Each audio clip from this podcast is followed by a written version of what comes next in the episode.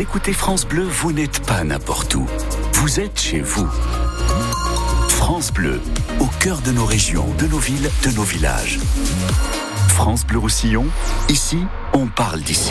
Nous sommes jeudi aujourd'hui, c'est le 29 février, il est 7h30 sur France Bleu Roussillon. Simon Colboc, notre météo, c'est du beau sur les PO. Oui, grand soleil toute la journée sur le pays catalan. Et la bonne nouvelle, la tramontane va se calmer. Ça souffle encore un peu ce matin, mais cet après-midi, quasiment plus de vent. Jusqu'à 18 degrés cet après-midi à Perpignan, 17 à Prades. À la une, l'IVG dans la Constitution, c'est quasiment fait. Oui, puisqu'hier soir, le Sénat a très largement voté pour l'inscription d'une liberté garantie à l'avortement dans la Constitution. Votant 339, exprimé 317, pour 267, contre 50, le Sénat a adopté. En décembre, les députés avaient eux aussi très largement voté pour. Du coup, eh bien, dès lundi, tous les parlementaires réunis en congrès à Versailles pour acter ce changement dans la Constitution. Euh, Cyril Ardo, c'est un moment historique hein, pour euh, les droits des femmes. Explosion de joie des militantes féministes dans la tribune visiteur du Sénat. L'aboutissement pour elles de plusieurs mois de mobilisation qui, de l'aveu général, a fait basculer certains élus. 16 sénateurs LR soutenaient ce texte il y a un an. Ils étaient 70 hier soir. Un vote historique, dit la Fondation des femmes. Cette inscription de l'IVG dans la Constitution, c'était une demande de la gauche et des associations reprise par Emmanuel Macron. Le président se félicite d'un pas décisif quand la France se place à l'avant-garde du progrès pour Gabriel Attal. La France écrit l'histoire en devenant le premier État à garantir le droit à l'avortement. S'enthousiasme l'insoumise Mathilde Panot. C'est un message d'espoir en ces temps troubles et de repli pour le socialiste Raphaël Glucksmann.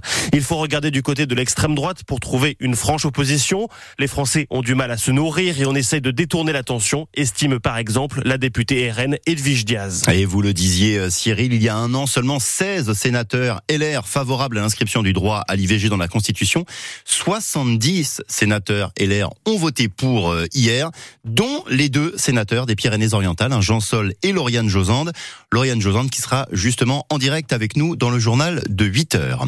Autre vote hier, là c'était au Parlement européen, les députés européens qui rejettent la proposition de visite médicale obligatoire pour conserver le permis de conduire. Le texte proposait une visite tous les 15 ans et même tous les 5 ans pour les plus de 70 ans. Le texte donc rejeté. Le soulagement à bon passe. Carla est finalement rentrée chez elle hier à la maison. L'adolescente de 16 ans avait disparu il y a trois semaines. Depuis le 2 février, plus de nouvelles. Une très longue fugue. Les gendarmes des Pyrénées-Orientales avaient lancé un appel à témoins en début de semaine. Carla donc de retour chez elle. Un squelette découvert à Perpignan. C'était la semaine dernière, mais on l'a appris qu'hier. Dans le secteur du quartier Mayol, ce squelette pas très loin de la prison de Perpignan. La mort de cette personne remonterait à plusieurs années. Une enquête a été ouverte évidemment pour identifier le squelette, déterminer aussi les causes du décès. Toutes les pistes pour l'instant envisagées. Les infos aussi sur notre site internet. Sur les routes, c'est toujours la galère pour aller en Espagne aujourd'hui. Hein. Les agriculteurs sud-catalans continuent de bloquer au niveau de Pontos, près de Figueres. Du coup, eh bien, la 9 reste fermée en direction de la frontière. En revanche, vers le nord, vers Narbonne, ça roule sur la 9. Vous pouvez me tenter hein, ce matin de prendre la 9 dès le Boulou en direction de Perpignan. Officiellement, l'accès à l'autoroute au Boulou est fermé.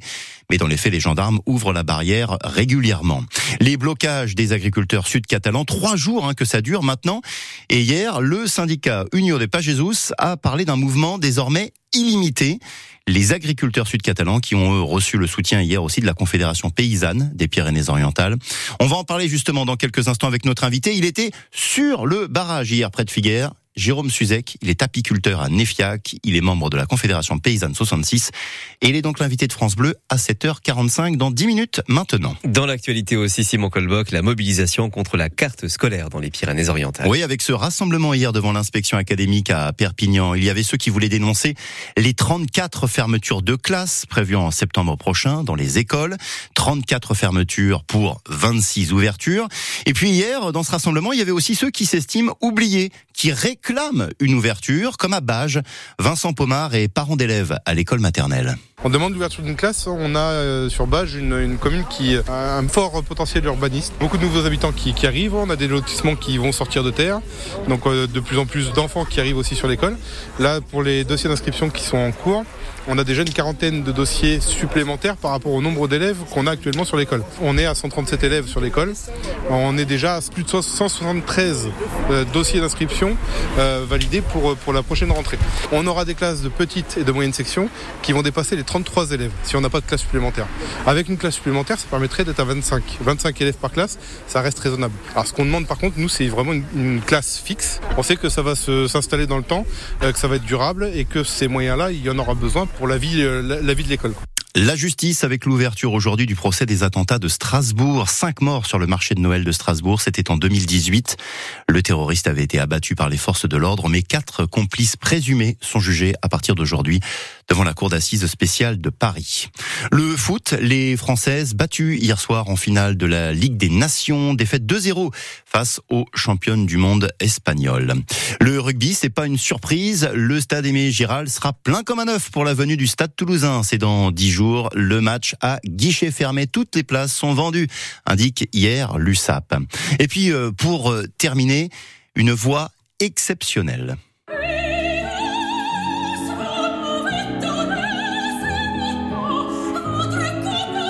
C'est la voix de Lorane Oliva, la catalane de 23 ans. Elle habite au Soleil. Elle est nommée ce soir aux victoires de la musique classique, nommée catégorie Révélation artiste lyrique. Lorane Oliva, une ancienne élève hein, du conservatoire de Perpignan. On la verra ce soir en prime time à 21h sur France 3. La cérémonie des victoires de la musique classique depuis Montpellier.